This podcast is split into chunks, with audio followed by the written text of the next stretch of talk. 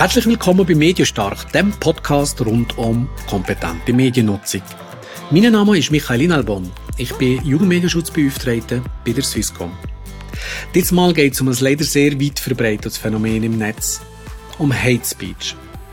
Das Thema ist sehr vielschichtig und darum haben wir uns entschieden, gerade drei Podcast-Episoden dem Thema zu widmen. In einer anderen Episode reden wir zum Beispiel mit einem berühmten Schweizer TikToker über seinen Umgang mit Hasskommentaren unter den verschiedenen Posts, die er macht. Und wir reden mit einem Psychologen über die psychologischen Auswirkungen von Hate Speech im Netz. Nicht nur bei den Opfern, sondern auch bei denen, die Hass im Netz antreffen. Jetzt schauen wir uns einmal die juristischen Aspekte vom Thema an. Das heutige Gespräch führen wir mit der Sarah Schleppi. Salut Sarah. Ciao Michael. Sarah, du bist äh, Anwältin, Juristin bei Radio Energy. Hast du eine bestimmte Ausrichtung, hast du eine bestimmte Spezialität?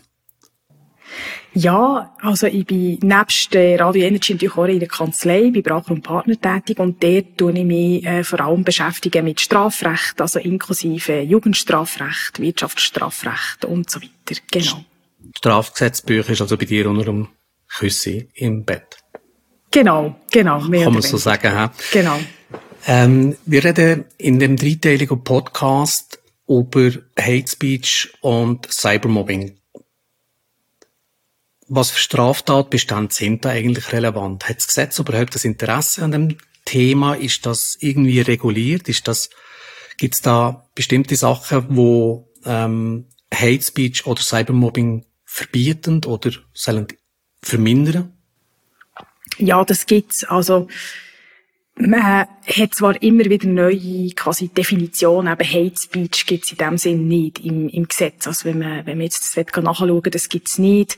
Das Gleiche bei, bei Mobbing oder auch bei Stalking, das sind alles so Begriffe, die entstanden sind, wo man eins zu eins nicht findet im, im Strafgesetzbuch.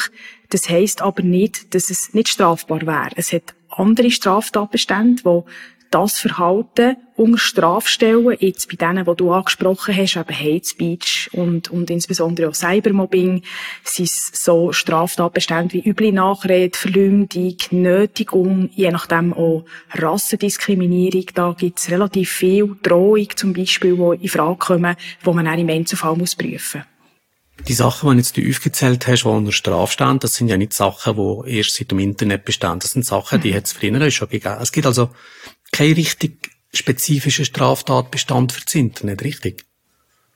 Das gibt's nicht, das ist richtig, genau. Also das ist auch etwas, wo ich denke, ähm, wo man vielleicht auch lange ein bisschen gewartet hat, oder, äh, und mal zugeschaut hat und, und geschaut hat, wie das tut, und jetzt plötzlich feststellt, dass gewisse Verhaltensweisen überhand nehmen, äh, die durchaus strafbar sind, aber wo man vielleicht vorher nicht, nicht genau hergeschaut hat. Und eine Schwierigkeit ist sicher auch, dass sehr viele von diesen Tatbeständen, die ich aufgezählt habe, das sind sogenannte Antragsdelikte. Das heisst, du musst, wenn du betroffen bist, musst du selber einen Antrag stellen. Und zwar innerhalb von drei Monaten. Sonst ist das vorbei. Sonst kannst du eigentlich nichts mehr machen, oder? Und dort ist so sehr, sehr wichtig, dass man genügend tut sensibilisieren und auch darauf aufmerksam macht, hey, was du im Internet vor dir gibst, ist genau gleich, wie wenn du jemandem persönlich etwas würdest sagen. Also du musst auch dort die Regeln einhalten. Wenn ich etwas stelle, dann weiss ich, was ich für eine Strafe bekomme. Was bekomme ich für Strafen? Was sind das für Strafmaße, wenn ich im Internet oder aber auch außerhalb vom Internet so Straftatbestände wie Nötigung oder Verleumdung äh, begehe?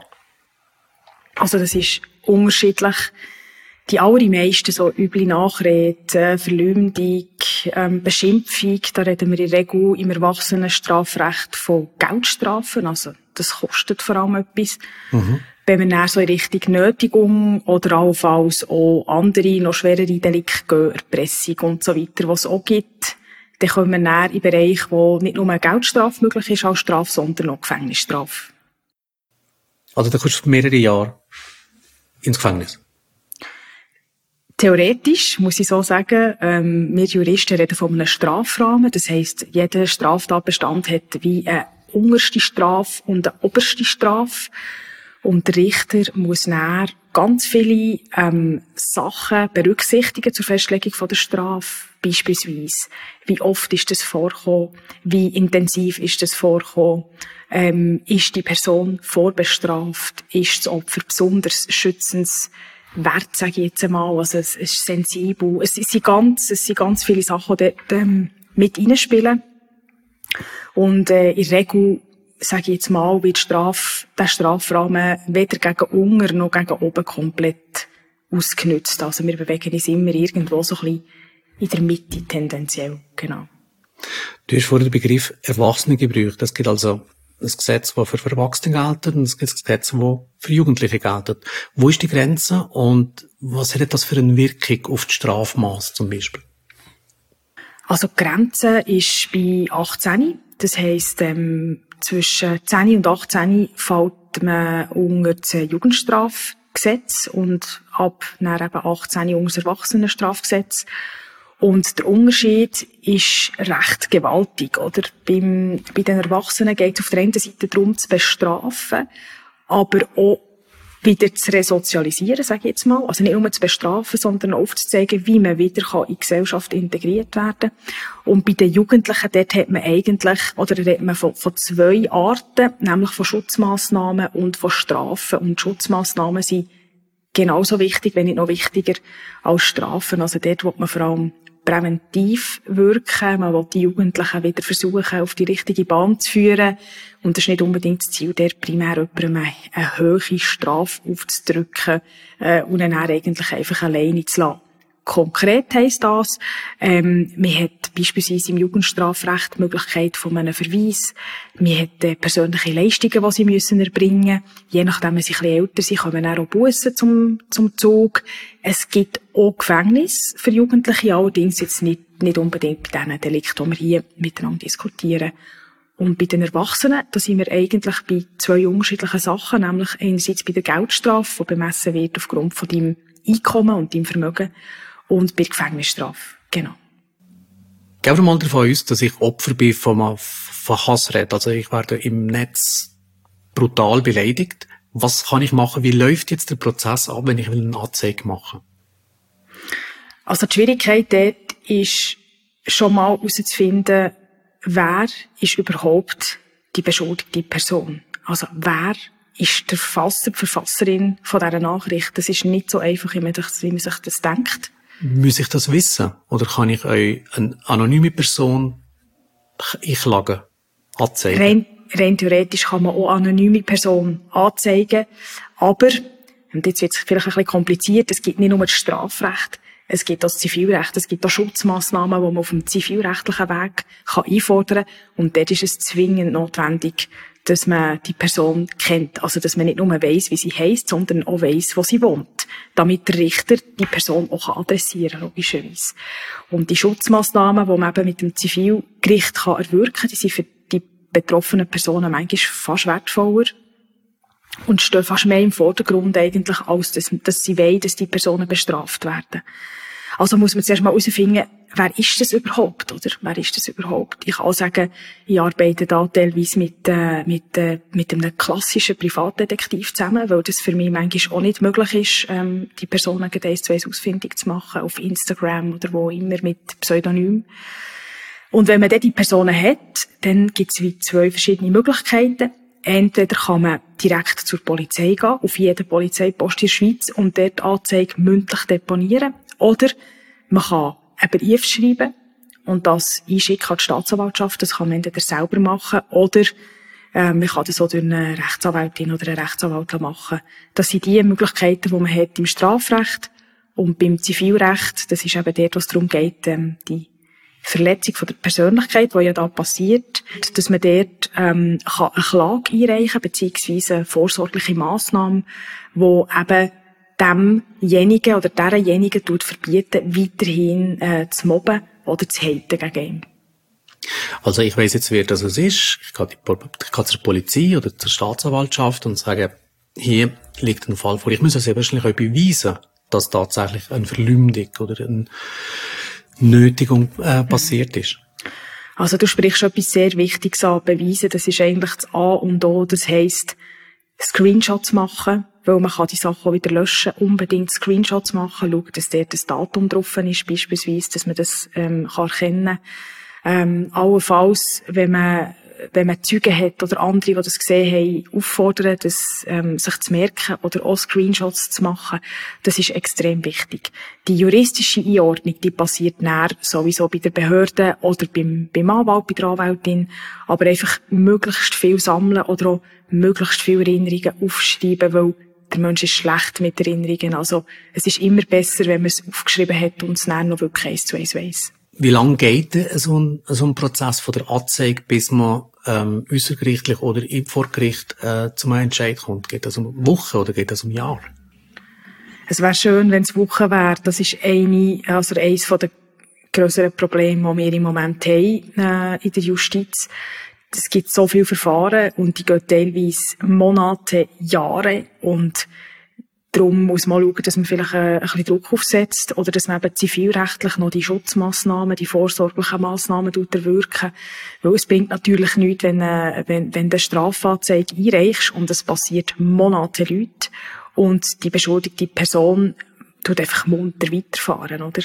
Also das, äh, das ist sicher ein, ein wichtiges Thema, das man in Zukunft noch ein bisschen besser ähm, muss heranschauen, dass genau in diesen Fällen auch wirklich rascher etwas gemacht wird.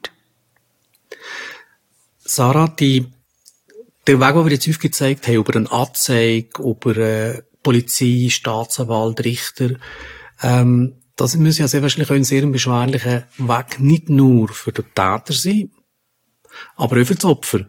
Würdest du denn gleich noch sagen, mal geht dir weg? Wenn er beleidigt wird, wenn sich jemand ähm, mit Hassrät gegen ihn richtet, geht so weit und geht zur Polizei und macht Anzeige?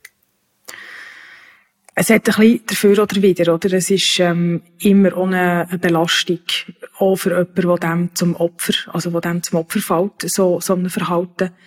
Auf der einen Seite ähm, wird man immer wieder mit dem konfrontiert. Auf der anderen Seite, oft ist es auch ein Kostenfaktor, oder? Wenn man das nicht selber kann machen oder will machen, dann muss man jemanden zahlen dafür, einen Anwalt zahlen. Das ist nicht ganz günstig.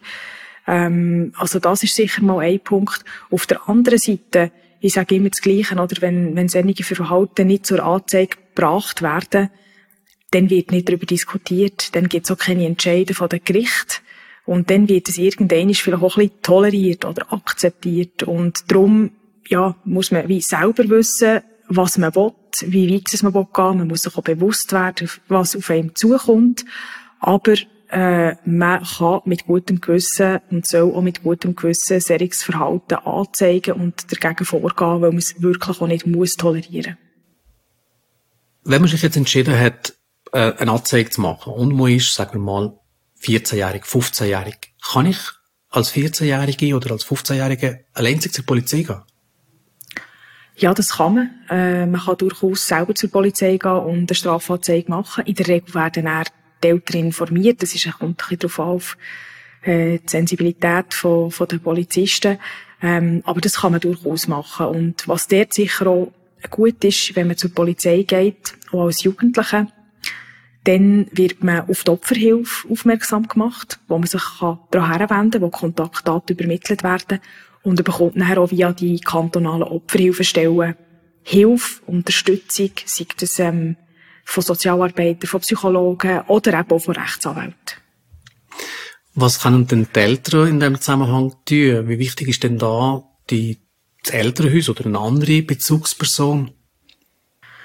Sehr, sehr wichtig. Die, ähm, die Erfahrung, die wir vor allem machen, ist, dass zu wenig über so Sachen geredet wird und dann wie ohne grosse Wand zwischen den Eltern und diesen Kindern oder diesen Jugendlichen steht, wo man eben gar nicht darüber redet vielfach, ähm, wenn sich die Eltern gar nicht interessieren, was ist TikTok, was ist Insta, was kann man alles überhaupt machen, was ist möglich, was ist nicht möglich. Man muss es vielleicht nicht selber betreiben als Eltern, aber ich denke, es wäre wirklich gut, wenn man sich informiert, wenn man sich auch interessiert für das, was die Jugendlichen machen, wenn man Fragen stellt, äh, was sie machen, sich gewisse Sachen lässt, zeigen, das aktiv auch thematisiert und ihnen auch zeigt, hey, das muss man nicht akzeptieren, wenn so ein Verhalten vorliegt. Ähm, und falls dir das mal passieren soll, kommt zu mir. Wir schauen das zusammen an. Sarah, herzlichen Dank für die äh, Informationen. Ich habe also gelernt, erstens einmal gibt es Straftatbestände, die im Netz genau gleich strafbar sind wie außerhalb, wie Verleumdung, wie Nötigung, Erpressung und so weiter. Du empfiehlst auch, dass man zur Polizei geht, in den Fällen, wo es angemessen ist, wo es also eine gewisse Gravität hat, eine gewisse Ernsthaftigkeit hat, der Angriff auch lang dauert. Und wir haben auch gelernt, dass man, insbesondere wenn man jugendlich ist, also wenn man noch nicht 16, noch nicht 18 ist, dass man auf jeden Fall auf die Hilfe der Eltern oder von einer anderen Beziehungsperson setzt und der Weg versucht, nicht allein zu beschreiten, der Kampf nicht allein auszuführen, sondern aber sich auch so ein bisschen Kollegenstütze äh, zur Seite stellt. Herzlichen Dank, Sarah Schleppel. Merci vielmals. Das ist eine von insgesamt drei Podcast-Episoden zum Thema Hate Speech im Netz. In einer anderen Episode reden wir mit einem berühmten Schweizer TikToker über seinen Umgang mit Hasskommentaren und wir reden mit einem Psychologen über die möglichen Auswirkungen von Hate Speech, nicht nur auf die Opfer, sondern auch auf alle, die Hate Speech begegnen. Folgt mir auf Facebook oder Twitter und dann seid ihr automatisch informiert, wenn die neue Episode Medienstark online ist. Wir kehren uns bald wieder. Bis dahin, habt's gut.